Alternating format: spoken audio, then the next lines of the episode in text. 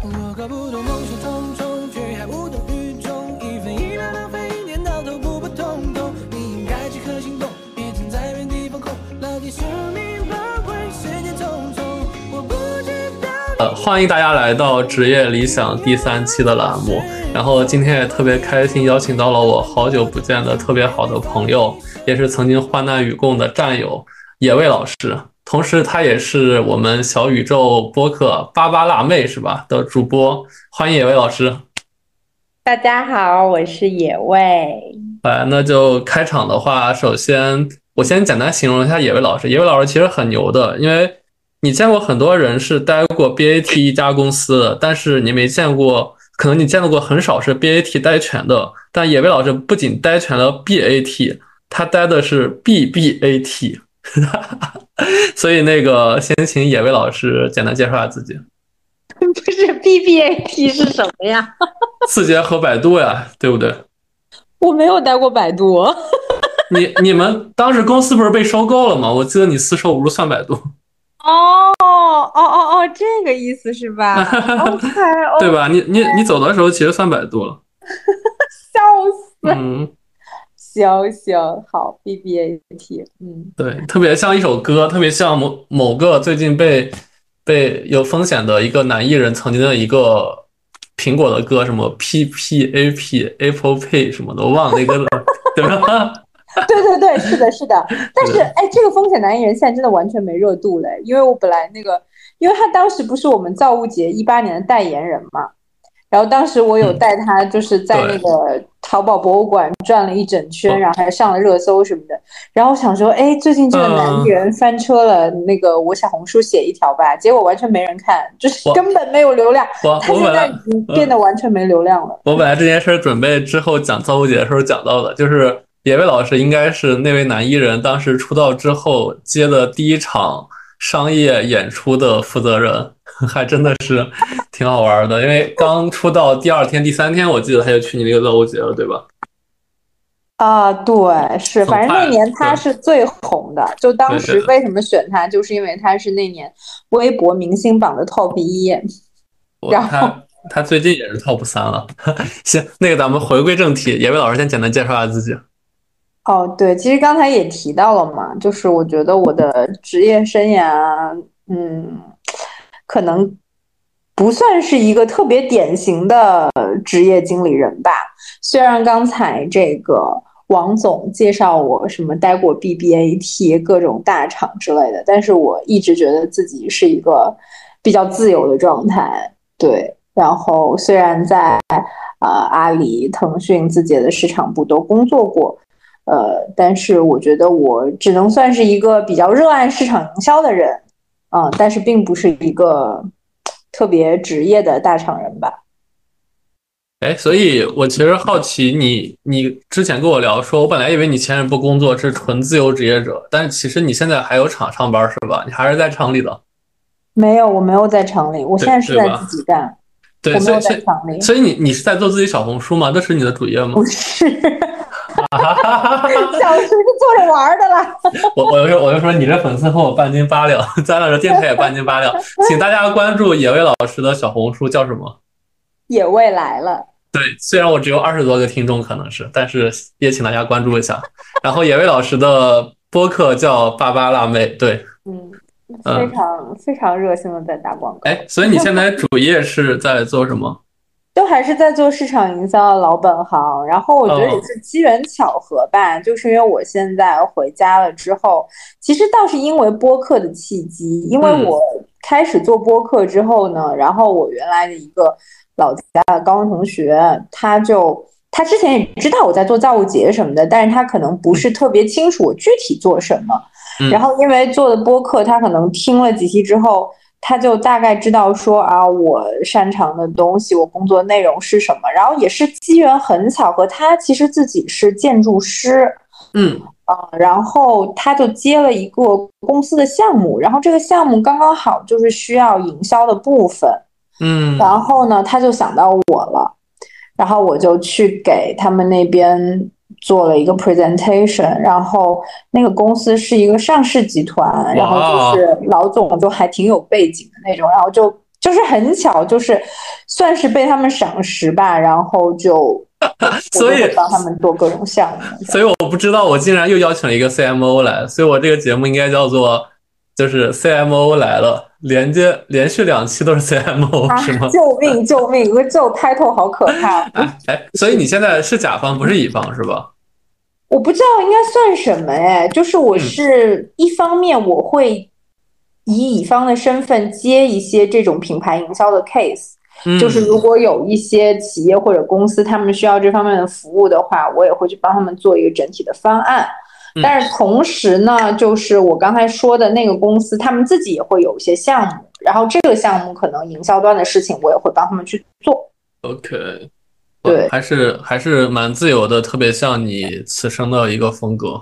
而且我是我是没想到，我一直想描述你是一个彻底离开大厂的人，没想到你重归大厂，上市大厂又成为了 CMO。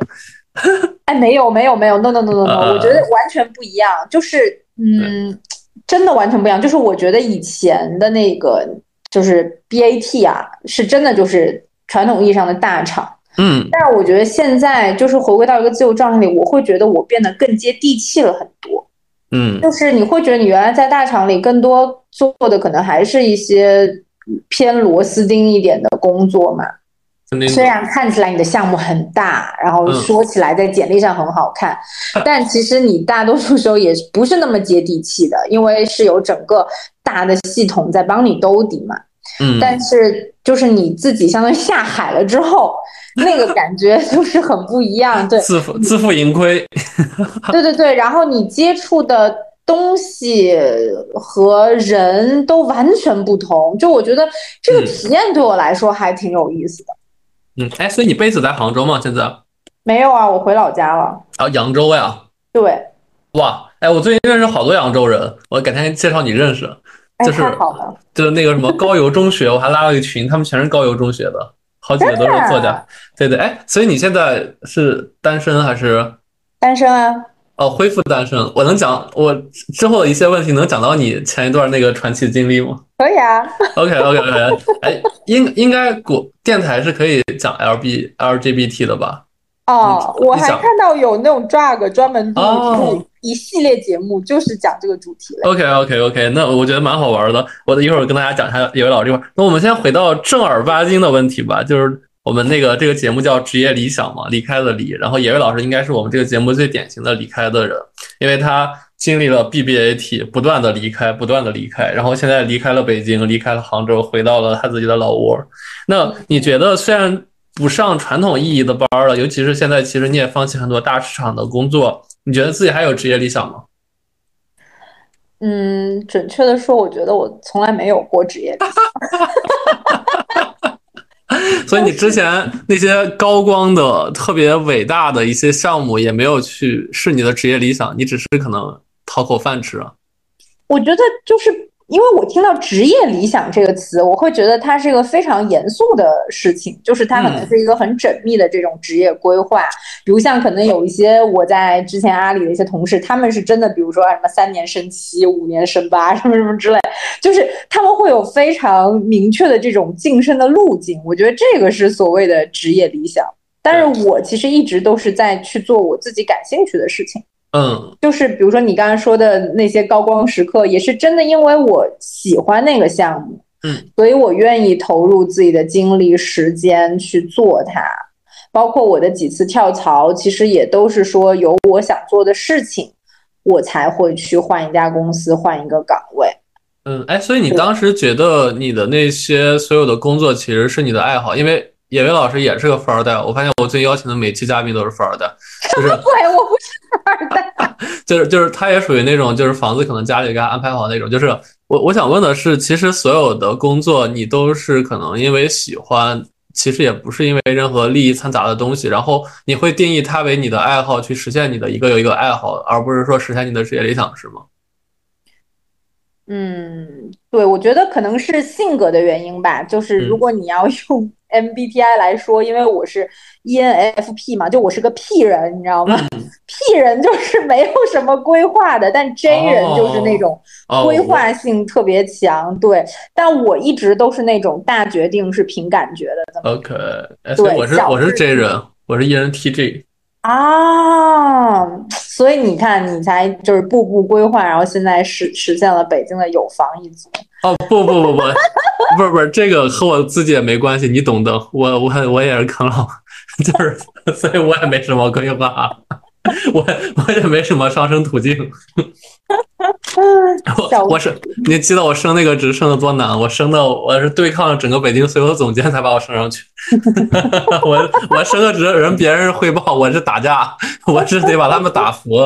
哎，OK，哎，行，我们继续吧。下一个问题，那你呃，我其实还有个问题想问你，其实你当时离开所谓的 BBAT 的时候，应该就是我现在年纪嘛，三十岁。那你其嗯你其实为什么会在三十岁的时候就会放弃传统的职场？是因为工作环境、工作内容，还是说某一刻 moment 让你决定了这件事儿？我觉得我可能二十几岁的时候，我就一直对三十岁 有这个执念吧，啊，就是就是你就会觉得好像三十岁你应该就是任性一次。虽然我觉得我一直都挺任性的，但是就是说，我觉得三十岁是一个真的说你要给自己交代的这么一个年纪。就是我不希望我在三十岁的时候，我在做着我不喜欢的事情，我在嗯不好的环境里，然后我自己是一个很糟糕的状态，这是我我我不想要的。所以就是当时走的时候也非常冲动嘛，我还记得我刚离职的时候跟跟你说的时候，你也觉得非常的惊讶你当时离开哪一个特别冲动？我记得，我觉得你离开每个都特别冲动，就是对，你看你当时离开你第一个公司是因为被百度收了嘛，对吧？你去阿里，去阿里当时为啥想走？我当时明面上我觉得是因为不给你升期，对吧？但是实际上的理由可能你确实也也也老板其实是因为，想回北京，对对对，对，就是离开阿里是因为想回北京，真的就是受不了杭州，我觉得。对，然后离开腾讯都懂得就不说了，不然我播不出来。对，然后然后那个离开字节的话，对你离开字节当时其实挺冲动的，我记得楼下吃了不少饭，聊了不少这个事儿，就会身心会比较煎熬，对吧？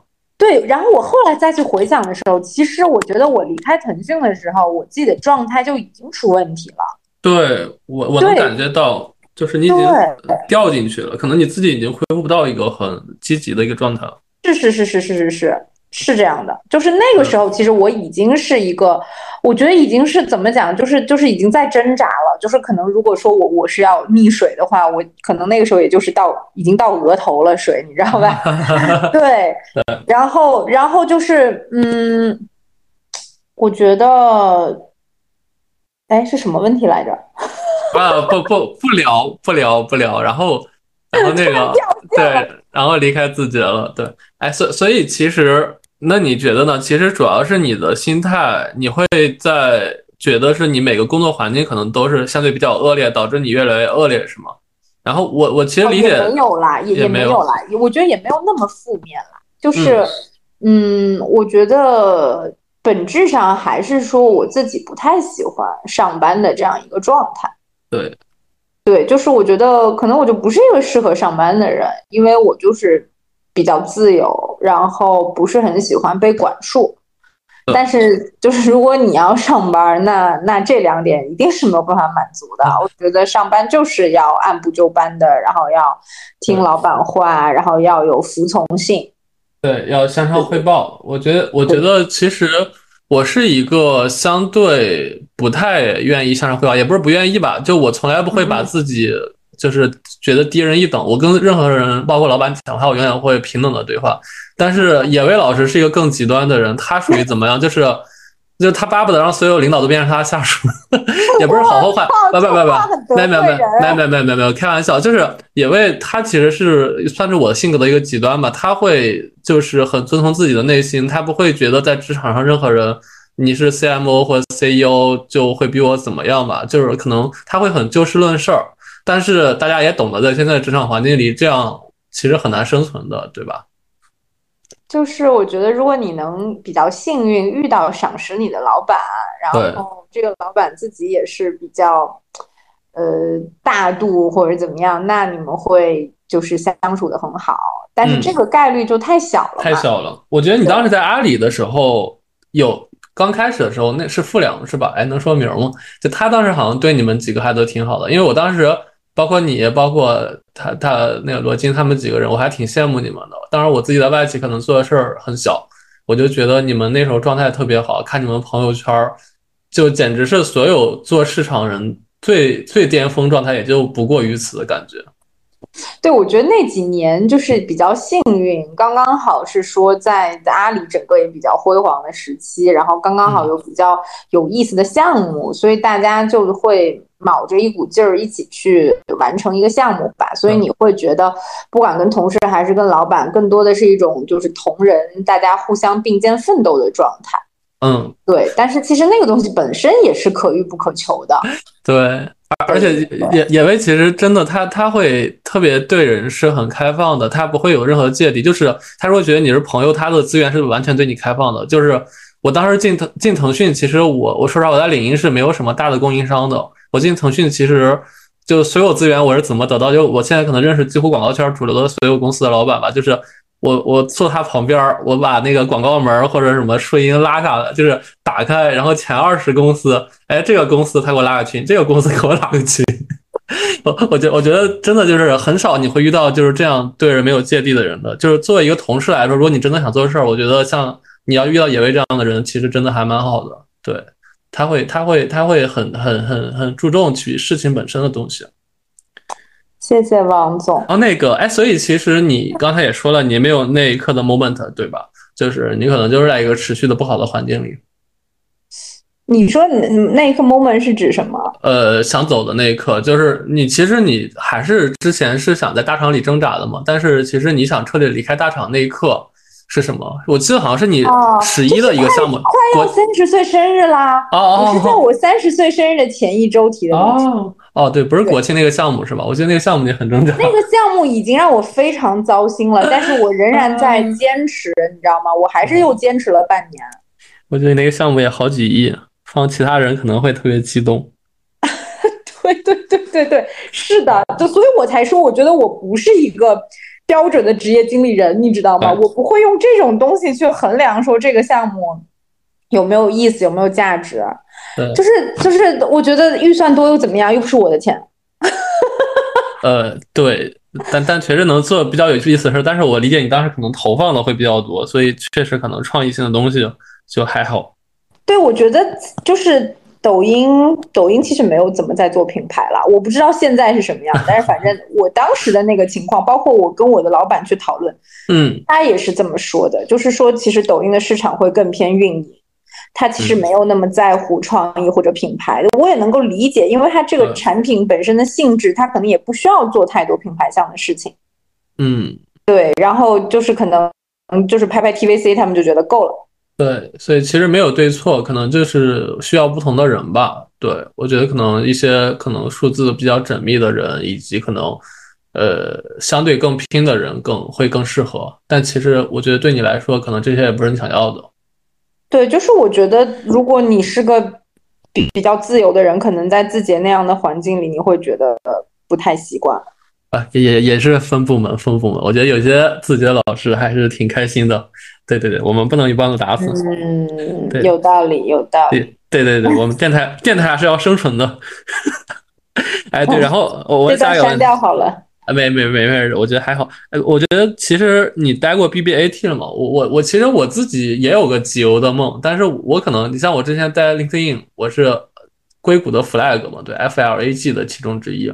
然后在后来来腾讯，其实我相当于去了 T。我我，但是我不会说是把 BAT 直接集齐。然后我我我特别想问你的是，你你不仅集齐了 BAT 及 BBAP，你你你全待完一遍之后，你的内心体验是怎么样的？就是就跟你去就是你洗车一样，啪啪啪一道又一道的洗到终点了，你什么样的感觉？就或者有种集邮完成的感觉吗？或者怎样的感觉？我我其实我没有说要集邮啦，其实是真的也没有地方可去，你知道吗？这真的不是在凡尔赛，而是说 起点太高了。不是不是，是你就是你进到了这个体系里面，就那些公司，然后那个时候你肯定也是希望说薪水能够一直往上涨嘛，那能给得起你的也就只有这些公司。对，所以所以你现在是传统行业了是吧？嗯，是的，呃，所以我们俩其实可能都回归传统行业，忽然开辟一条新天地。我我本来我就我一直觉得互联网只是擅长重新发明已经存在过的事情。嗯嗯嗯，对，就是嗯，互联网这个技术，或者说比如说电商的那些手段，我觉得我是不排斥它的。但是就是说，如果你只是就是一直在纯粹的做平台，而没有说为它附加更多的价值的话，那这个行业大家现在也看到了呀，就是它确实是在走向衰落嘛。呃，对，也也也不是走向衰落吧，我觉得可能就是进入一个平稳期。对，对就是周可能期到了。对一些水水电的常用这些基建的东西可能会有，但也不会像以前一样，可能你做个 A P P 就能火。所以我觉得像小宇宙这种小而美的 A P P 现在火的那么好，我觉得还蛮惊讶的。嗯，他们就是切的人群非常的精准，但嗯，但是你说，呃，未来的发展，我觉得也不是那么明确的，因为他现在就是说，你看你也发现了一个很大的问题，就是可能你周围的人现在都还没有小宇宙，所以我就是普及推广大使。好像他们现在总共只有一百五十万的用户，哦，但但是我觉得非常少，但是这一百五十万很精准。我之前看过一个数据是说，对听小宇宙的人平均的月薪是一万四往上。哦，然后都是本科及以上，就这个人群就是其实是非常难找的一波人。对他其实挺像豆瓣的，我觉得他能坚持自己的东西，因为他的页面让我觉得特别干净，而且他的 UI 就让你会觉得用的很舒服。但我用一些其他的 APP，我就呃我就看了一些广告的东西和一些气泡啥的，让我觉得就想关掉它那种感觉。嗯，嗯，呃，是的。好呀，然后那我们继续问问题，主流问题。你你最初的职业规划里，其实你刚刚也回答了，最初职业规划里，你会想到说是你三十岁后会变得那么洒脱吗？或者我更直接问你，当时你二十岁的时候，你会想到你三十岁就直接告别传统的一个就职的状态吗？我觉得没有想的这么的具体，说自己在做什么，或者、嗯或者在在哪儿。但是我挺清楚的一点是，我应该一直是会比较自由的状态，因为我觉得我二十几岁的时候我就比较自由，就是那个时候我就总是在做一些不那么主流的选择吧，就是比如说同学都在准备什么考研，嗯。出国，然后因为我是本科的时候就有机会去了日本两年嘛，然后其实我就觉得说我也看到了外面的世界是什么样子，然后我也积极的在用自己的方式去参加各种各样的活动，然后可能也会去别的国家啊什么之类的，然后我就觉得我好像一直都是跟周围别的大学生是不一样的。对但是呢，恰恰是因为我的这些特别的经历，让我得到了后面的各种各样的工作的机会。对。而且哦其实你的能力是学习能力是很强的，我觉得，就不管你日语还是英语，就是你的语言天赋，包括说你一些创意的东西，你是比正常人是要更快更灵敏的。啊谢谢王总。啊，没有，没有实话，实实话，实话，实话，因为因为我觉得我就是个包工头，但你是个艺术家，我一直这么觉得，就是我觉得我的天能，我觉得我的能力是能能 push 人，但是你其实是可以去把那一关的人，对，主要我我不太会 push 人 对，所以你这种就 push 自己了，啊，对对对，就 push push 自己吧。对。哎，我我其实我本来写原来的问题是说，现在作为自由职业者，你的工作日常是怎么样？但我觉得你现在也不是自由职业者。但是其实我理解，当时你离开那家美瞳公司之后，有很长的一段时间就是变成一个自由职业者了吧？包括当时也遇到了你的女朋友，对，嗯嗯嗯，对，是，我感觉你蛮开心的那段时间，因为因为野味其实他他其实挺渴望真爱的，我觉得就是他他一直是如果陷入一段爱情的话会全身心投入的，但是他之前其实喜欢蛮多男生的，但是好像都是无疾而终了。直到可能我当时看到你那个女朋友，我觉得好像你忽然很投入了，然后我甚至觉得你俩可能真的会在一起了。对我我主主打一个恋爱脑。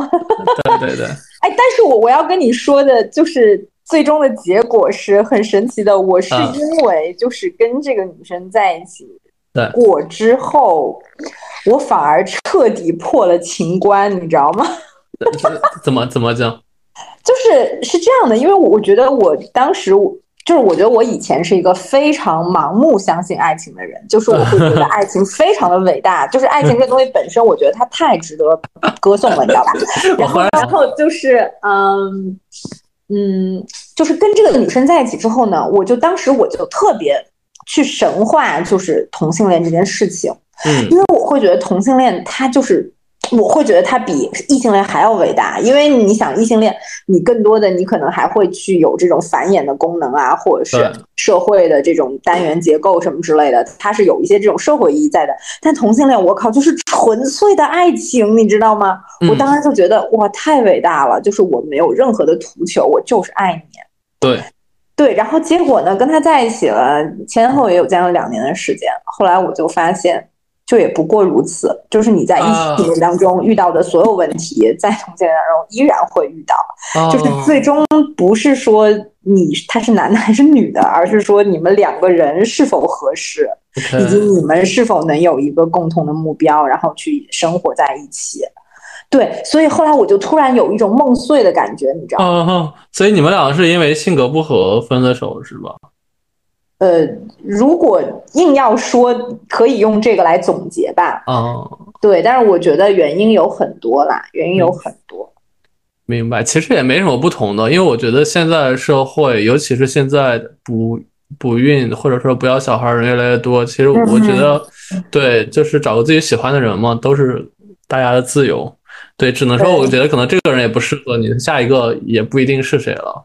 对，对，然后我，但是你知道，我就我就跟他分手之后，就是倒不是因为他了，而是说就是就是走了这么一遭之后，我就突然觉得谈恋爱这事特别没有意思，就是我我突然就是完全就戒掉了恋爱脑，然后我的心思就是完全不在这个事情上面了。你在工作上 啊，真的，以及不仅是工作，还有就是说，我会去发展自己的这种兴趣爱好，然后反而让我觉得很充实。而且我觉得还有特别好的一点是说，我谈恋爱的时候，我特别喜欢跟对方去分享我的情绪，嗯然后我就发现这不是一个好事情，因为你 分享情绪会让你的情绪更加放大。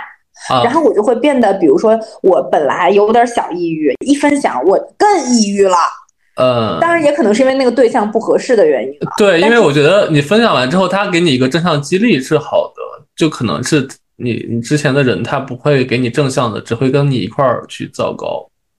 以及我觉得就是说，嗯，可能哎，这这个事情就很悬，你知道吗？你觉得如果有一个人一直跟你抱抱怨他的一些负面的情绪，你再怎么爱他，你可能也受不了吧？呃，反反正如果他持续是这样，我感觉这个人可能，我会带他去先看一下这这个心理医生，因为他可能是状态不太对了。没有没有没有没有没有没有任何不是歧义不是不，是不是，对，但我因为觉得是这样，对对其实我分享的是一些非常小的事情，但是可能正是因为他很在乎我，嗯。他就会去放大，他就会觉得这个事情好像很负面，然后他其实我觉得他是为了我好，他想帮我解决问题，只是他解决问题的方式呢，反而让这个事情更加糟糕了。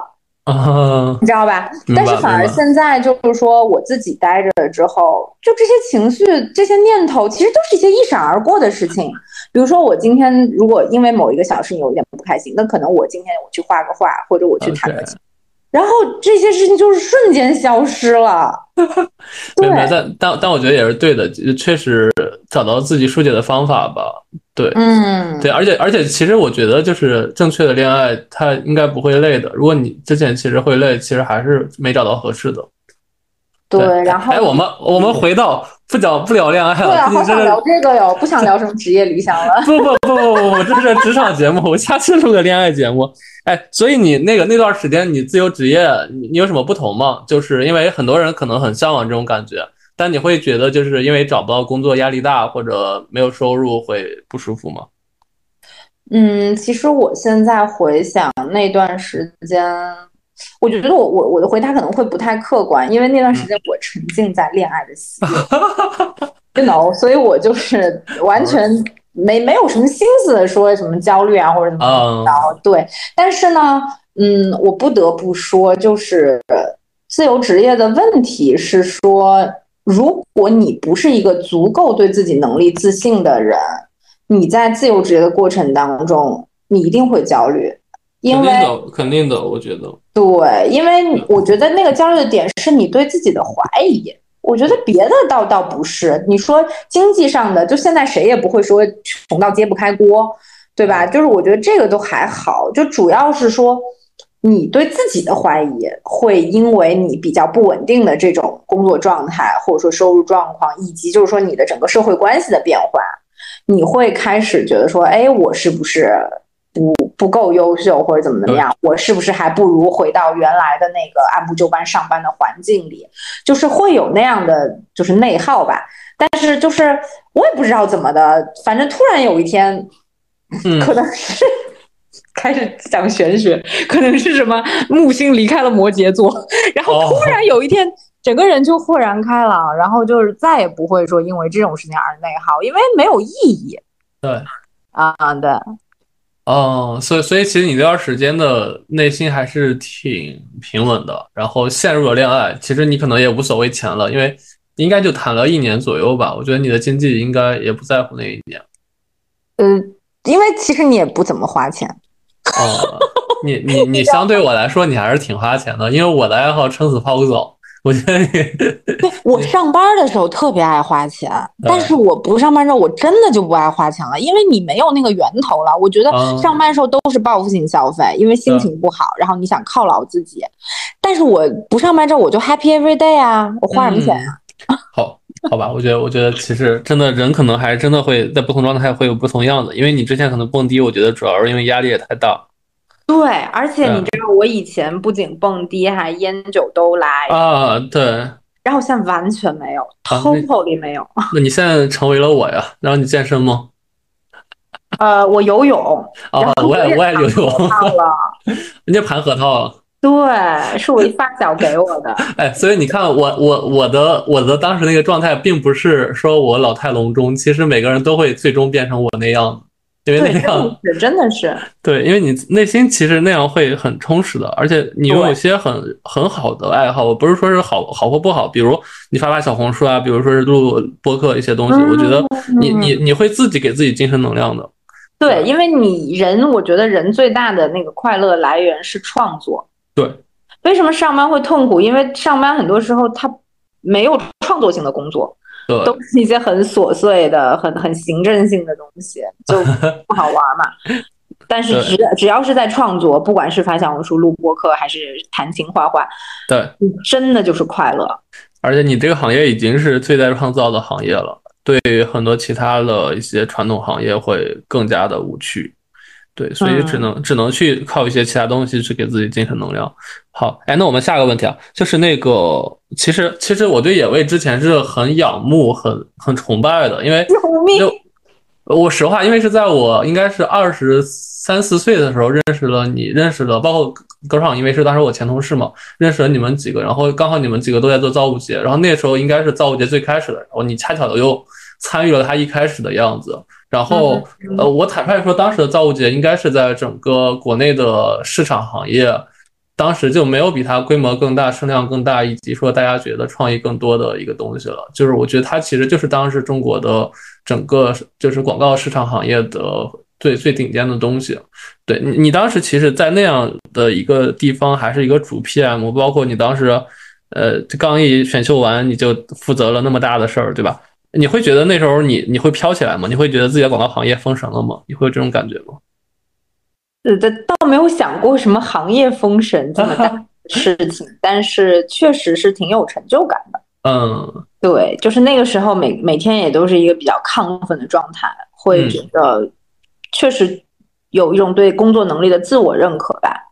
对，但是其实你看这么多年过去之后，我再去回看那段经历，我会觉得。呃，怎么讲？可能也是，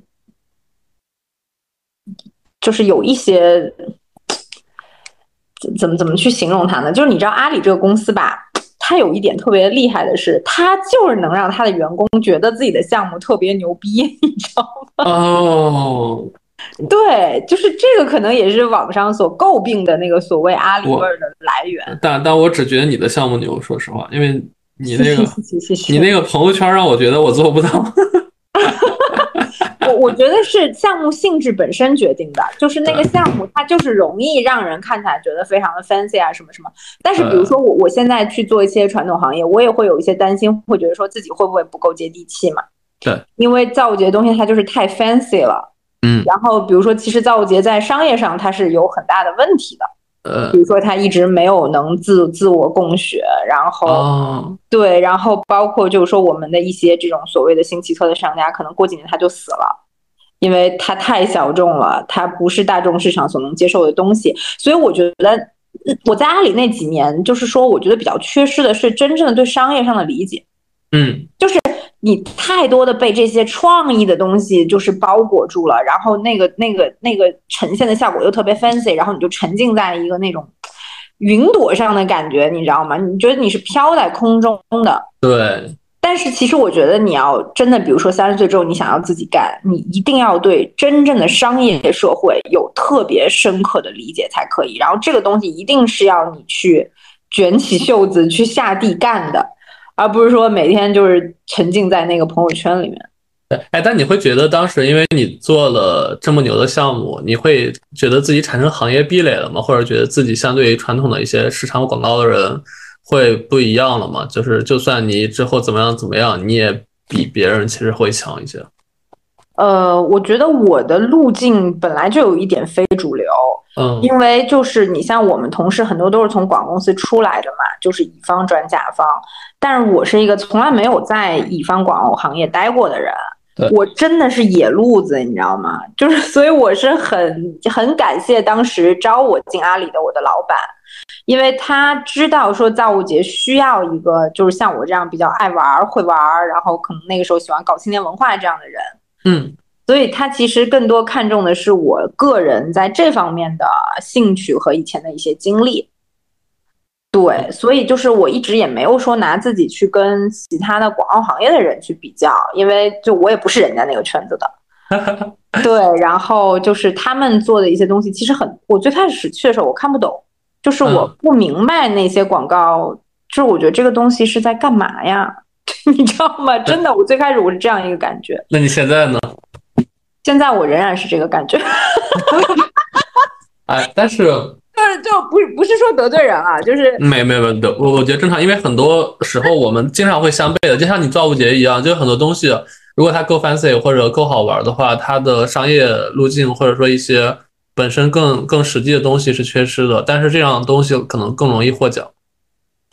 嗯嗯嗯嗯嗯，你提到获奖，我我我觉得是很好的一个点，就是说可能他们拍的那些东西在获奖的那条路上，在那个标准上是好的。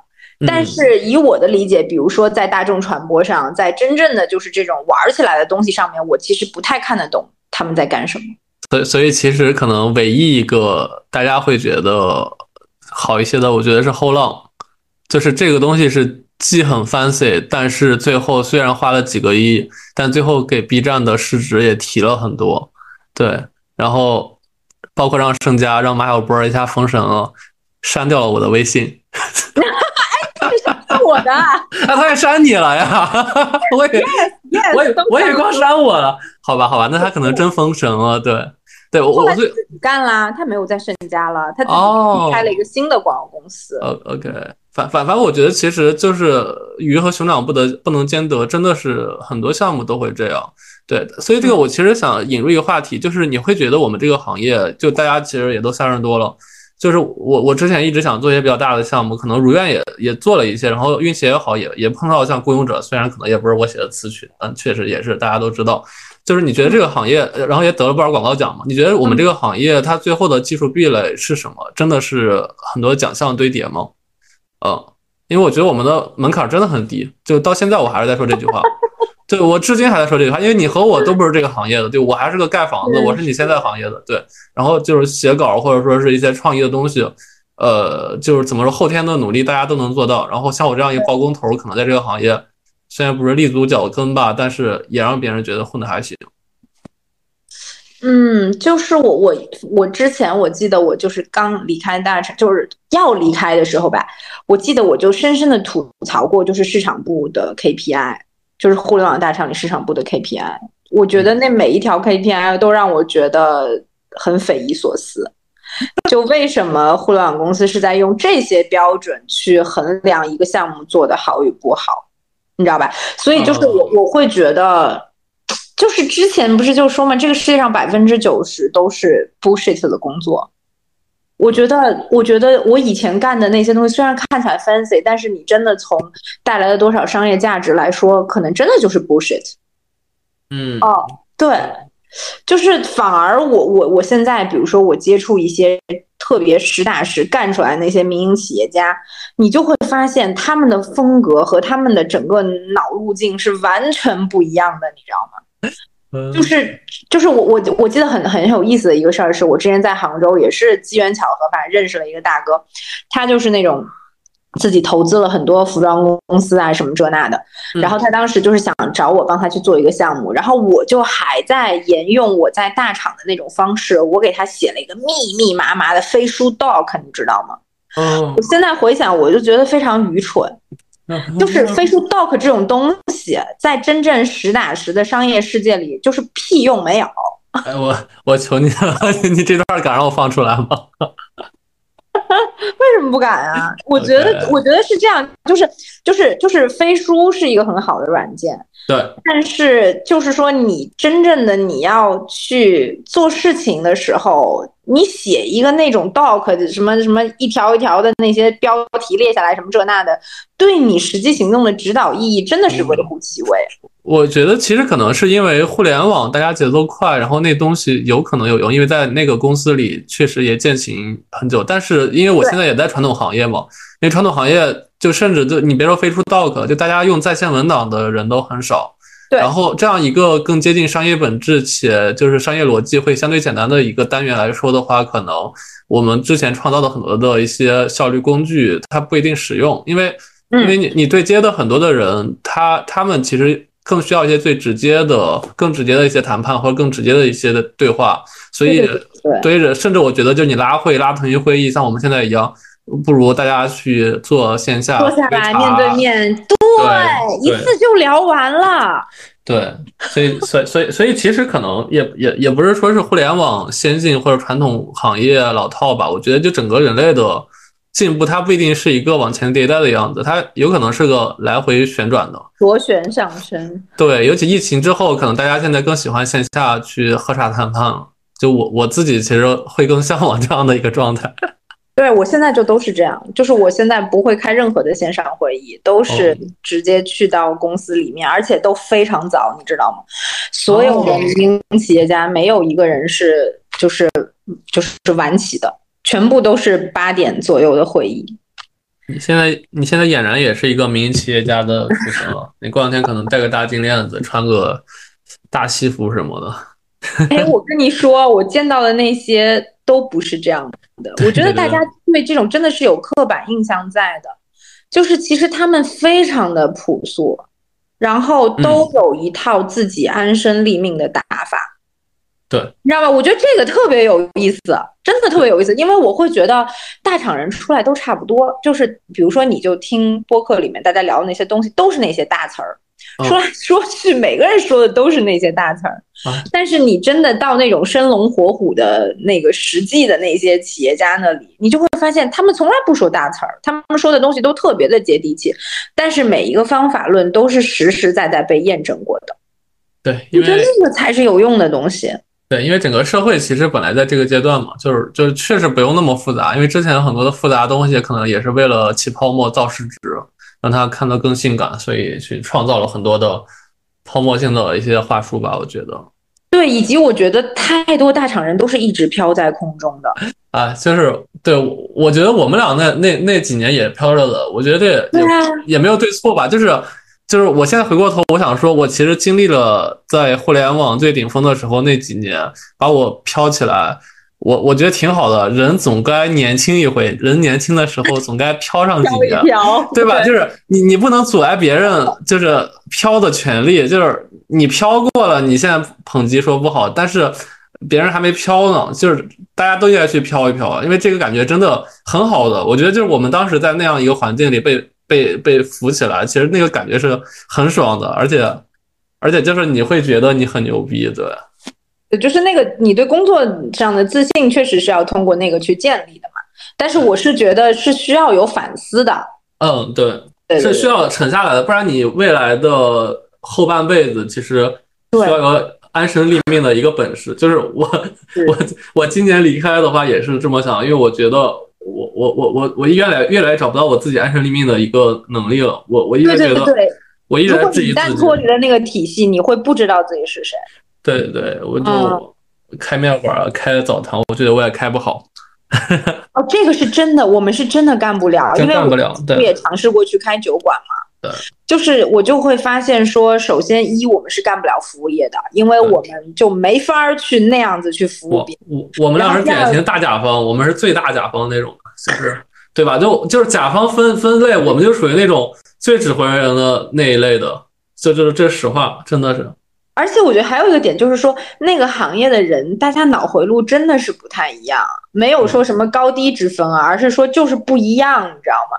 然后你跟他们接触的时候，你就会觉得无法交流，然后他们也觉得你不是他们这个圈子里的人，然后最后就弄得很奇怪，你知道吧？就是我我觉得没必要，就是没必要自己去找这种碰。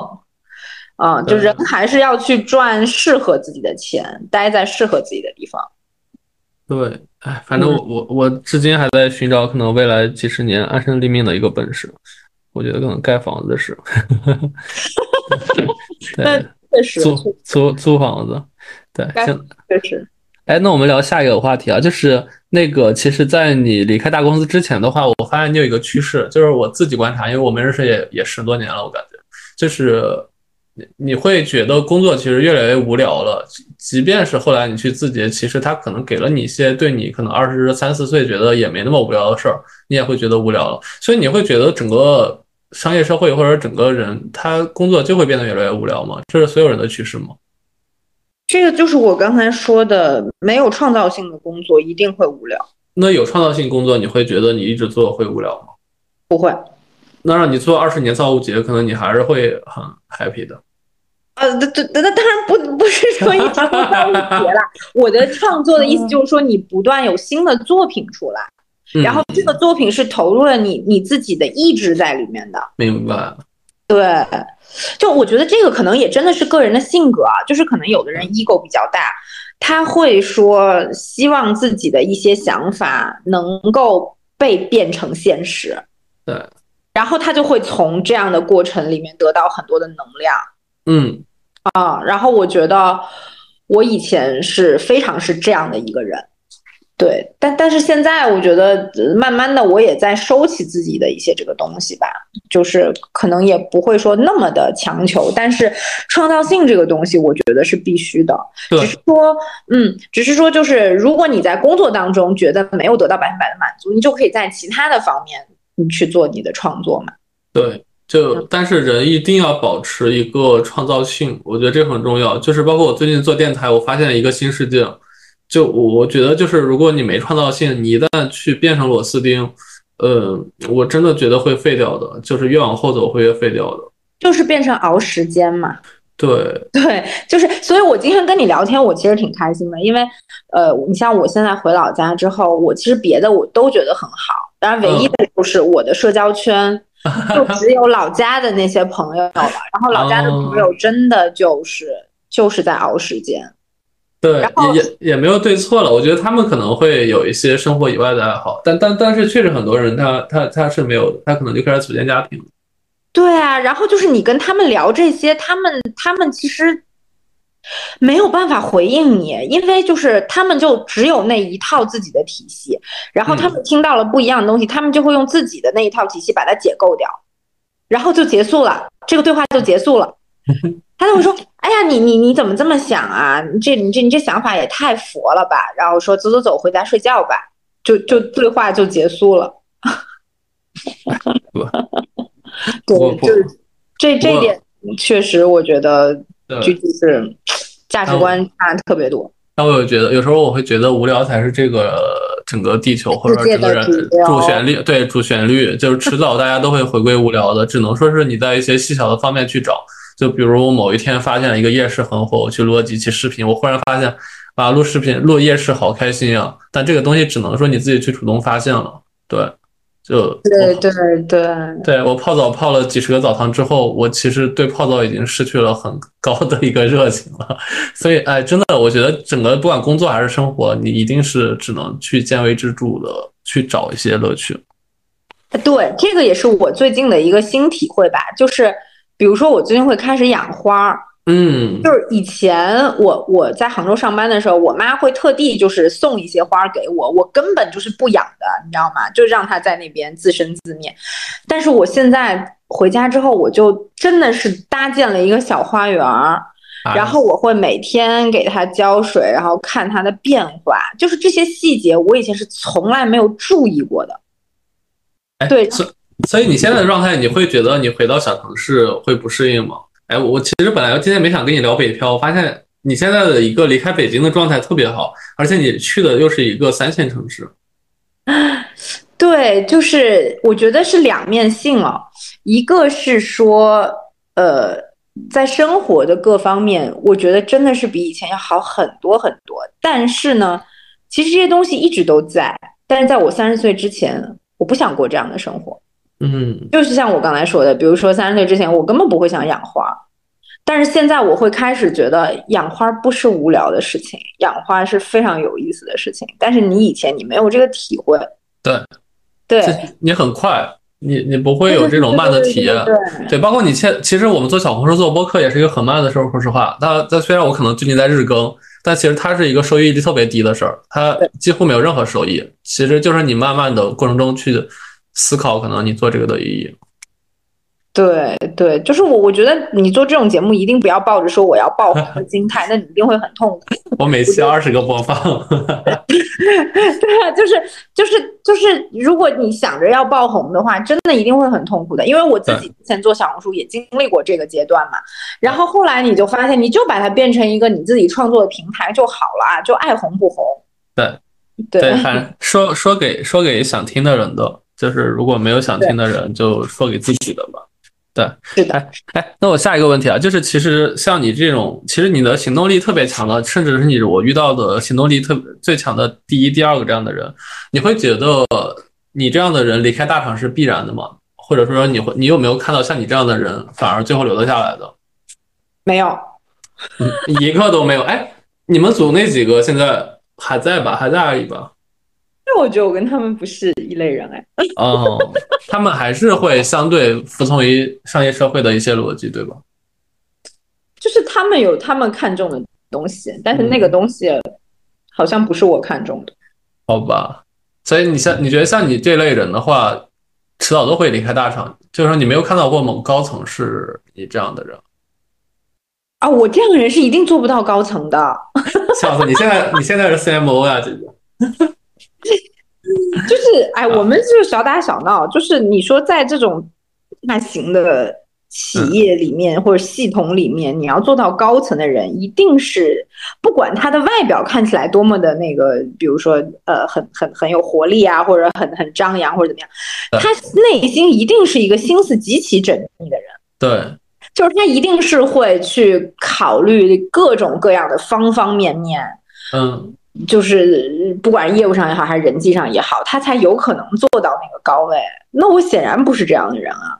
对，而且我觉得就是做到高位的，尤其像互联网大公司，一定是有情绪上的钝感。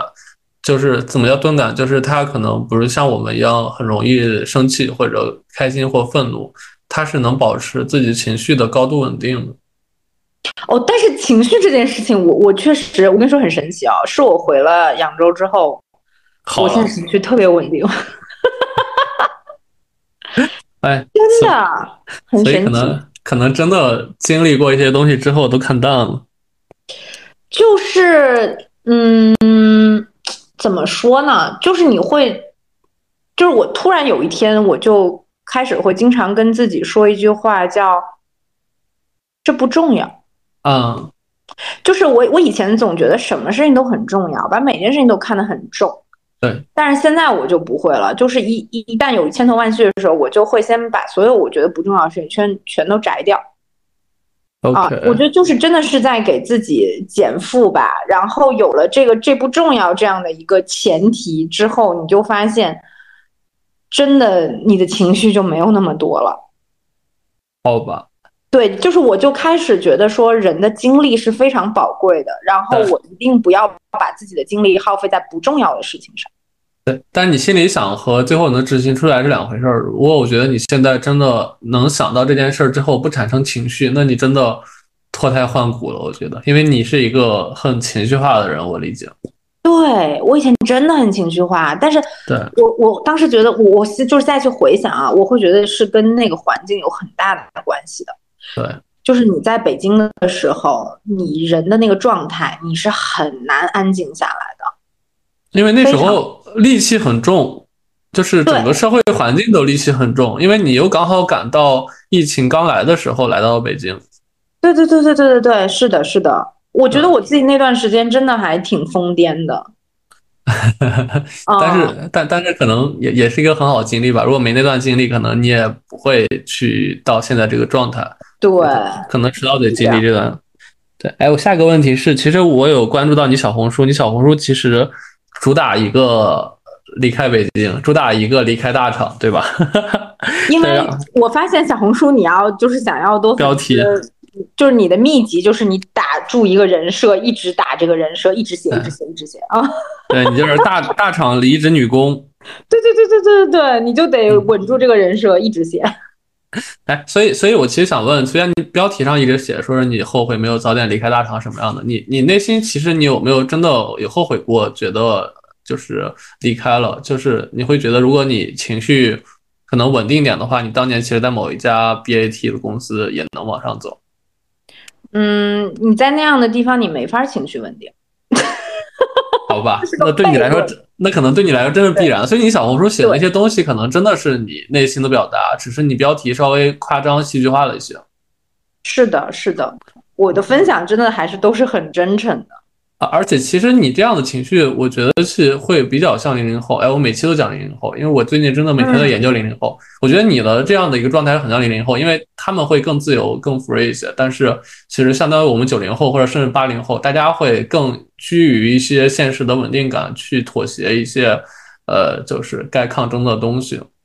对，我觉得我可能真的是有点晚熟的那种，就是包括我当时在字节的时候，我那个老板就跟我说：“你真的三十岁了吗？”就觉得我就完全不像一个三十岁人应该有的心智。但但我觉得这件事儿不一定是在屌你，其实在夸你，因为我我还蛮蛮喜喜欢说有一些人说我可能保持了一些年轻状态或年轻感觉，因为我不觉得说是如果我保持一个二十五岁的心态是坏事儿，因为因为因为因为你如果心智特别成熟，或者你表现的特别成熟的话，其实还是我说的，你会变得很无聊。对，但是在公司那样的体系里面，需要你这样。但是你聪明，只能可能说你那个部门不需要创意。没有没有，真的，我觉得聪明可以抵抵御万难。就是如果如果你某件事做的特别好的话，其实不需要你去伪装很多的一些成熟的东西。嗯，哎，我觉得你提到聪明这个事情啊，其实也我也是有很多想说的。就是我觉得人年轻的时候哈，会非常执着于说自己要表现的很聪明、很厉害。但是后来我发现，这可能不一定是一件好事儿。对，别人会呃很很很，你会威胁到别人。我也是这样，我现在会越来越装自己很蠢。对对，倒倒不一定说要装蠢啦，但是就是说，就是就是，我觉得我们是可能就是高估了聪明这个事情。因为我觉得大家就是小时候被教育的啊，就是说，哎呀，这小孩真聪明，然后大家就觉得聪明是一个特别好的事情，然后就都嗯想说别人夸自己聪明什么的。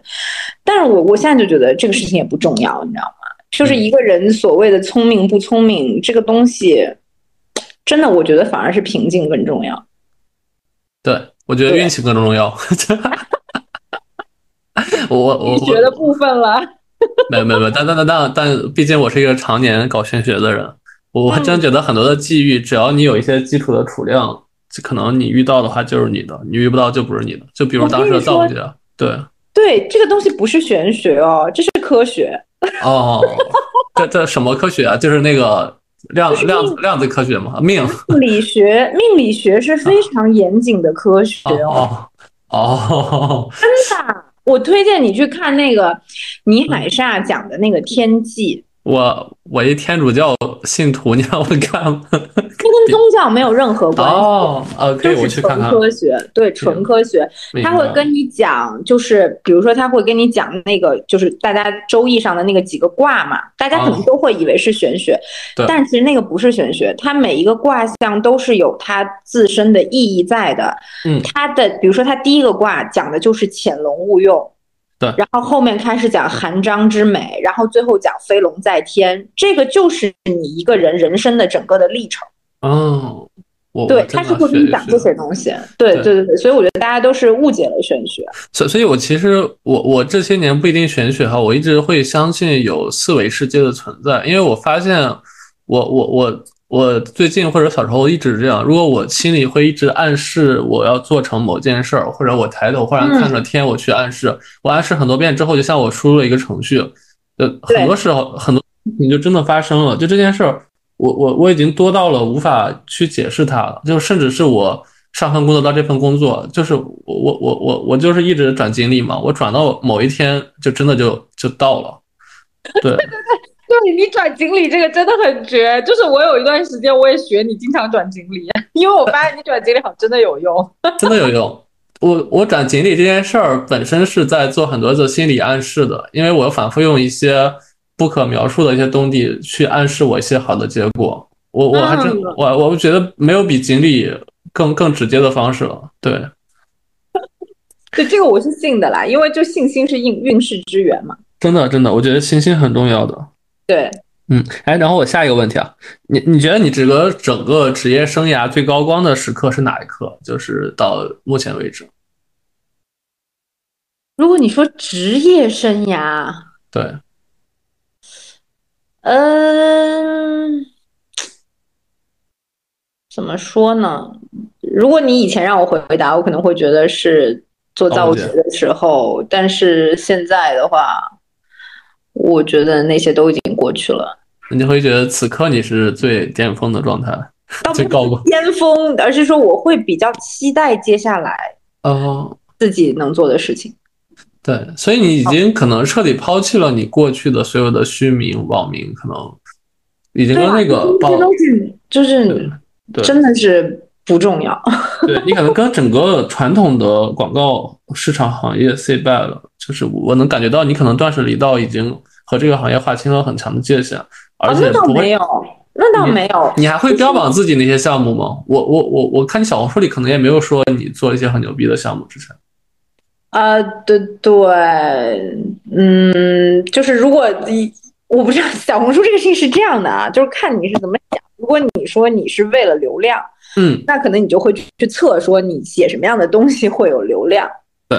对，然后呢？你说过去的这些经验，我觉得在不同的场合它一定会有用处。比如说，你像，呃，我现在得到的一些工作机会，那人家一定也会问我以前的背景，对吧？那他知道说你是阿里出来、字节出来的，做过这个、做过那个，那他一定就会觉得说，嗯，哦，确实还不错。但是你最终一定还是看你个人真实的实力嘛。就这个东西只是一个敲门砖，然后最终能做成什么样子，我觉得还是看个人。对，然后你说划清界限真的没有，因为我现在做的事情还是会用到各种各样市场营销的方法。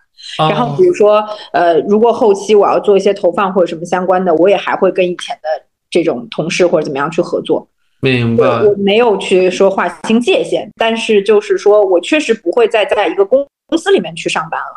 嗯，对，因为我跟你说可神奇了，就就在前两周，居然小红书还在找我去上班。啊。但是我我真的就算了。对对，我我我觉得你不适合。对你来说，或对我来说，所有的互联网公司可能都是一样的，都是一样的。对对，你会你会只是会陷进另一个循环，然后又出来。对对，哎，但是对一个一个圈。然后我刚刚想说啥？但你的小红书，你你你觉得你小红书里的人设是你真实人设吗？你觉得我小红书是什么人设呀？我觉得小红书是你以前的一个样子。哎，对，你说的对，因为我发现我发我现在的样子没有流量。我我发现了，我发现你你的小红书上，我觉得你还是以前，对对，因为我我做小红书，一个是说想写点东西，第二个，那你肯定还是希望积攒一些粉丝啊，或者怎么怎么样嘛。因为我觉得嗯不管怎么说，个人 IP 一定是未来的趋势。不管我自己手头上我的主业在做什么，你顺带着做一个个人 IP，我觉得是每个人都应该做的事情，对吧？然后呢，我其实是很想向大家分享，说我后面这两年我自己心态上的一个变化，我的一些就是我觉得比大厂的那些东西有用的多的那些想法，但是我发现大家不愿意听。就像你说的，这个世界上百分之九十的基底仍然是无聊，大家还是会想要急功近利的一些东西。是的，现成的方法论，我怎么进大厂，我怎么月入多少多少万，就是 你知道吧？这种东西它有流量，所以就是嗯，你也就只能写这些东西。而而且其实还是对的，因为还是我说的，你都没人家都没飘过，你就让人家沉下来，这是不可能的。你你不飘那几年，你是不会沉下来的。如果你一直在底儿的话，是可能你的心态也不是现在的心态。对，是的，是的。哎，然后我们聊一个尽量不敏感的话题啊，就是其实整个 BBAT 你都经历过了，呃，我们能只讲好处不讲坏处。你觉得这四家公司有什么样的好处吗？别讲四的就是优点嘛，对吧？嗯嗯，我觉得阿里的话，那几年的阿里的这个还是真的是能学到真本事的，因为我觉得阿里做业务还是有一套他自己的打法的。嗯，就是在古典电商领域，就是绝对的大哥大嘛。然后，对对对对对，就是我觉得还是能学到真本事的。然后第二个是说，我还是比较相信阿里的那套，就是叫。呃，有情有义的人一起做有意义的事儿。达达摩六经是吗？忘了。呃，什么？达摩院什么？他们有一个六脉啊，六脉神剑，对对对对。对，因为那个就是价值观。忽然想起来，我拿过两次阿里 offer，我都背过这个东西，虽然我都没去。对对对对，那个是价值观啦。但是就是，呃，我我我还是比较。喜欢这句话，因为我觉得我在阿里那几年确实有感觉到是这样的，确实是有情有义的人在做有意义的事儿。嗯，我觉得这个是比较好的点。对，嗯、然后腾讯的话，其实腾讯蛮清闲的，真的，我觉得我那时候真的是自己作。我我对、就是、我觉得你心态那时候确实有点崩，其实没有那么糟，你会让自己糟。是的，是的，是我自己状态的问题，就是。我那个时候就是处在一个特别想搞一个大新闻，然后整个人很膨胀的那个状态，所以我就去想做更大的项目啊，或者怎么样。但是其实那份工作真的很清闲，然后工资也不错。就是如果说大家就是想说去混一混，拿一份高薪水什么的，对对，真的。我我我觉得是这样，因为当时你那段时间是刚开始嘛，然后整个其实行业很多东西都停滞下来了，但是其实后来是很忙的是吧？对，但但其实客观来说的话，腾讯确实是我目前我认为的，我仍然认为是中国互联网公司里整个工作就是就是什么时薪比吧，或者说整个工作舒适度来说，还是一个最高最好的一个公司，就是在一线一线互联网公司啊，就真的对，虽然可能我也离开了，但我现在仍然觉得就是其他公司的整个舒适程度不会不会比它好的，员工的整个幸福度还是会很高的，对。是的，是的，是的，是他没有那么那么狼性跟激进嘛。对对，嗯，然后字节的话呢，我觉得是比较适合年轻人的。嗯，就是如果你刚毕业的小朋友去字节，应该还是挺开心的。对，然后对，确实因为很累，但是很有收获。因为我说实话，我至今都没做过什么一个项目好几个亿的那种项目。就是就是没几个人可能有机会做那个项目，但在自己我感觉很多时候你会有机会做那样的项目，就是还是那句话，就是飘那么一下，我觉得这辈子都忘不了，还是挺开心的。其实也不至于，我现在已经忘了。没有没有，因为你飘了太多次了。就是，因为我我我，因为我后来在想，尤其我现在回归传统行业，我不可能再拿以前那些预算了。但我就算以前拿那个预算的时候，我就在想人。那时候 B 站，那时候自己那手上预算可比我多多了。对我我我做梦都想做自己写一首后浪，就也不说这后浪歌多好吧，我做梦都想说是靠自己的创意去去出一个很传世的东西，就就是你最终你还是花钱嘛，就是我现在会觉得挣钱比较厉害，嗯，就是我能自己挣到那么多那个预算的钱，哇，那我真的觉得我好牛逼。对我逐渐往你这个方向去走了，但是我觉得可能我再过一两年会逐渐彻底像你像你一样，但我现在可能还有一点点的创意梦，一点点，嗯嗯，就不像嗯不像以前那么纯粹了，对，嗯。嗯。好，然后，然后其实这个问题就引申到我们下一个问题了，就因为我们俩都算是市场行业，算是从一而终的人，就起码我们整个职业生涯都是在整个市场行业的。但是我我们的朋友很多可能三十五岁的人，咱也不必会讲，其实大部分不是大部分，很多人都去做保险或者失业了。对，然后你觉得其实整个市场广告这个行业有没有善终的方式方法？是不是最终都是终有一别，然后去找一个挣钱的行当或者安稳的行当？嗯，我周围的三十五岁以上的人，他们都还留在大厂。哇，他们哦哦，但但我身边好像也也是也是，我当时走的时候，我是我还是部门年纪最倒数第二小的嘛，对吧？对哦对，就是其实大厂是有很多这种老白兔的。嗯，对，就是嗯就对啊，就是如果你愿意，其实是可以的。对，但是但是就算这样，他可能我理解四十五岁也可能会离开，如果没有到某一个位置的话。我不知道，现在好像还没有开启这样的清算，嗯但是我但是如果就是业绩持续的去下滑的话，maybe 对，可能可能会有这样的清算。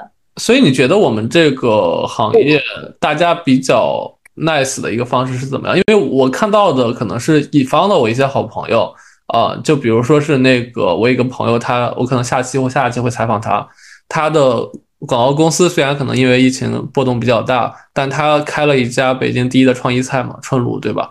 就是嗯可能对，就有一些朋友，他们其实会在自己的主业分支做出一些比较好的副业，然后去变成一个商铺的老板。嗯，对对，就这个之外的话，我其实我我也我觉得，就整个就我们还想在大厂或者待在一个大的一个机构里去做市场，我觉得年纪很高的时候是没办法的。就是我现在都在自己说自己，因为我三十岁了，我现在我一直在试图理解二十岁人的想法，一直在想零零后，但我想不了了，因为他们思维逻辑我我 get 不到了。我刚毕业那时候我是很敏锐的，所以就是说，我觉得是不要去执执念于创意这件事情，而是说嗯真的去培养自己的核心竞争力，是你真的能赚钱的能力。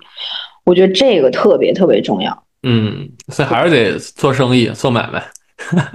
就是早晚卖货嘛。对对对，我我现在每天我每天在学，对，我现在特别想学的，在我现在的公司就是怎么去把衣服衣服卖掉。卖出去。对，对的，对的。我我当时来这边，我特别想说是，如果我最后还是要离开的话，我一定要学会卖衣服这个行当的核心的东西，对对对，是的，是的，确实重塑我家族的光辉。啊，真的啊，你们家是那个我爷爷当年是当地的百货大王，对，哎，不讲这个事儿但后来后来后来没落，后来没落，对。然后那个，对，然后，哎，所以你有想过自己现在状态，你老了之后会在干嘛？我我其实反而是就是我我跟你说，我在北京的时候我很焦虑，就是我甚至都没有焦虑到老肉，对对，我就会觉得天呐，我四十岁，我我会活很惨吧，就我都会有这种想法。就我觉得你那会儿有一部分是因为没对象，但你现在好像很淡定。对我现在非常淡定，就是我现在回看那时候，我觉得可笑，你知道吗？然后尤其是就是我现在就是说开始去培养自己真正的这种兴趣爱好之后，我会非常期待我老年的到来。对，就比如说你像我现在就是从零开始学国画嘛，啊我其实真的是机缘巧合，我从来没有想过我会学这个东西。我以前去逛美术馆，我也是只看当代艺术，从来不会看就是中国画这种东西的。然后就机缘巧合就开始学了，我就发现我很喜欢，然后竟然还有点小天赋。然后呢，我就会很期待说，我三十岁画的画跟我五十岁、六十岁、八十岁画的画会是什么样子。你知道吧？就是当你有了一个这种爱好之后，你就会特别期待说，你不同的年龄你会创作出什么样的东西。然后我觉得光有这一点，我都不再畏惧我我变老这件事儿了。OK，哎，所以其实我之前跟人讲，说是我理想我老的时候是什么样？我是一个有趣的老头儿，这个老头儿可能啥都会，然后还会做一些很好玩的事儿。所以你你会觉得你你老是吗？是个有趣老太婆吗？然后可能整天还蹦迪，或者是你整天会去做一些年轻人会做的很潮的东西。你觉得我以可能是这样前是这么想的，就是我以前非常看重有趣这个事儿，但是我现在已经，嗯嗯嗯嗯，就我觉得如果一个人真的有趣的话，他不会就是去标榜这件事情的。对，真正有意思的人，一定不是那些标榜自己有趣的人。对对他可能活得非常的平常，但是他在一些细节当中，他能看到趣味所在。我觉得这个才是真正有意思的人，而不是说，呃，今天我花钱去看了个音乐节，去蹦了个迪，我就有趣了。嗯，对，好呀，哇，那然后又是一个多小时了。我们最后一个问题，就是其实这个问题我是每个人都会去问的。如果现在回到二十岁，你还会做出当时的选择，成为如今的你吗？会啊，每一步都会吗？对，我不后悔我的每一个决定，你还是会离开杭州来北京，会还是会的。会呃，就就是你没觉得，如果你当时留在那边的话，，no no no no no no no，哦，所以你觉得你北京这段经历回想起来也不是很惨痛的，它其实还是让你觉得很有收获的。非常有收获。我觉得如果，因为我觉得当时我内心就是有这个火焰，嗯，如果你硬去把它压下去，我会一直都不甘心。对，但是我就我就顺着自己那团火，我觉得也也真的是机缘巧合。其实我去北京也是因为你，就是呃呃不是那个那个，我我求你了，你改有急有急有急改一句，我记有个时间急。有急。呃，我解释一下，我解释一下，啊其实当时我已经没有想回北京了，就是我我我暑假的时候。七八月份的时候，我在密集的找北京的工作，但一直没有找到合适的。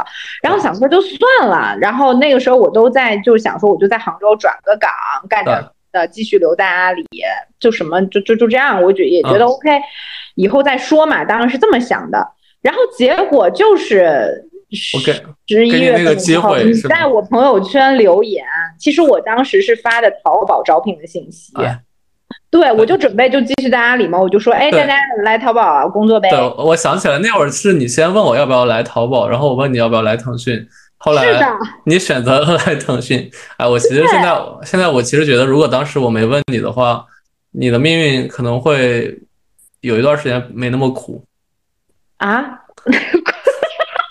你觉得我什么时候最苦啊？我觉得我在别那嗯是有点苦，但是之前其实我真的还挺开心的，就是刚回北京的那半年，我特别快乐。确实确实，因为北京那些包括那蹦迪啊一些地儿，我我当然也听你说，可能杭州是没有这样的氛围的。对啊，就是很开心那个时候。嗯嗯，对，所以所以其实我聊了三四期的人，我跟大家每个人去聊，说是你是否还会成为如今的你，只有一个。陈老师他说他可能会有一些选择，会一开始就去外地。其他人跟我回答的都是说会成为如今的你，包括我自己，因为大家可能都不后悔自己的每一个选择，所以重来一次的话，可能我们还是会坚定的选择那个选择，即便可能中间有一些苦难，然后你也会觉得你还会再去承受一遍。对，这这件事还挺神奇的，因为大家都看过蝴蝶效应，你有回到过去，只要扇动一些翅膀，都会去改变你的人生。但是我发现我，我认识的人好像都很坚定的觉得，说是我不需要改变我的人生了，我现在就是最好的我。但是我在想，会不会也跟我们的年龄有关系？就是可能你说唯一一个说后悔的是陈老师，他可能年纪比我们稍长一些嘛。对，哦，我我觉得说实话，我们是没有见过真正的苦难的。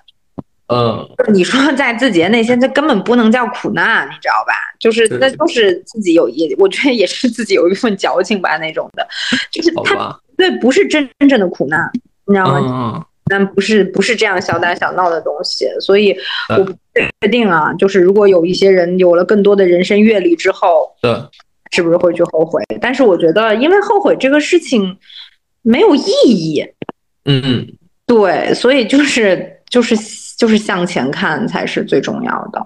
对，因为如果一味后悔的话，我觉得就没办法去 往前走了，看到未来了。对，对，我觉得后悔的人是因为他可能不太，呃，我没有在指某某些人，是这，我搞得像我在说陈老师一样，就是我觉得，嗯，怎么讲呢？就是如果更多的去看前方的话，可能就会去忘掉以前的一些事情吧。嗯，对哎呀，那那就我们今儿所有的问题都问完了，然后那个那野薇老师对所有想进入 BBAT 大厂的同学们有没有一些嘱咐，或者说有一些期待？我觉得就是如果想进，那就可以进进去看。对，先飘飘一下，先起飞。呃，就是怎么说呢？嗯，我我觉得进去的重点倒不是说我要飞或者怎么样，而是说去认识你自己。对我觉得就是人所有的选择、所有的经历，最终都是为了认识自己。嗯，对，让你知道自己是什么样的人。就我觉得这点非常的重要。对，所以所以还是我觉得我们俩今天聊，我们俩都其实在大厂待过嘛，然后也待了不少时间。聊完之后，其实我觉得我们俩也并不是一直在阻止别人进大厂，大厂有什么不好？相反的，我们其实反而我觉得我们俩的意见都是，如果你没进过大厂，或者说你没你没有一些事情的话，我们还是都建议大家其实能在大厂去待一段时间的，因为那些经历，不管是苦难还是甜蜜的幸福，还是说像造物节那种攀登巅峰的一些感受，其实都可能会成为你未来的就是诗篇的一个很好的一个注脚，就是对它一定是一个起伏的伏的那个点儿，它它它会让你觉得会你的诗篇是波澜起伏的，对，嗯，没错。嗯嗯，感觉你现在真的是很很佛了。嗯，对，就是真的就是挺平静的，我现在。对对，我觉得蛮好的。这个状态说明你内心可能充足，会很充足了，就不再需要外泄一些精力了。对，对，我觉得我以前那些年真的其实内心是空的，虽然外面看起来非常的 fancy，但是内心是空的。对对，肯定的。一般一般，如果外表越 fancy 的话，一定是在寻找让自己内心平静的方式，可能只是找不到，所以才会爆发出来。对，是的，好呀，好呀。那感谢我们那个虽然已经离开了 BBAT，但是却寻找到内心安稳的野薇老师。也请大家多多关注野薇老师的呃 小红书和播客，对，巴巴辣妹，对。好好呀，好呀，好呀。那今天就到这里了，谢谢，谢谢。谢谢王鑫，谢谢，对，一个半小时了，拜拜，拜拜，你快干别的事儿吧，好，拜拜拜，拜拜。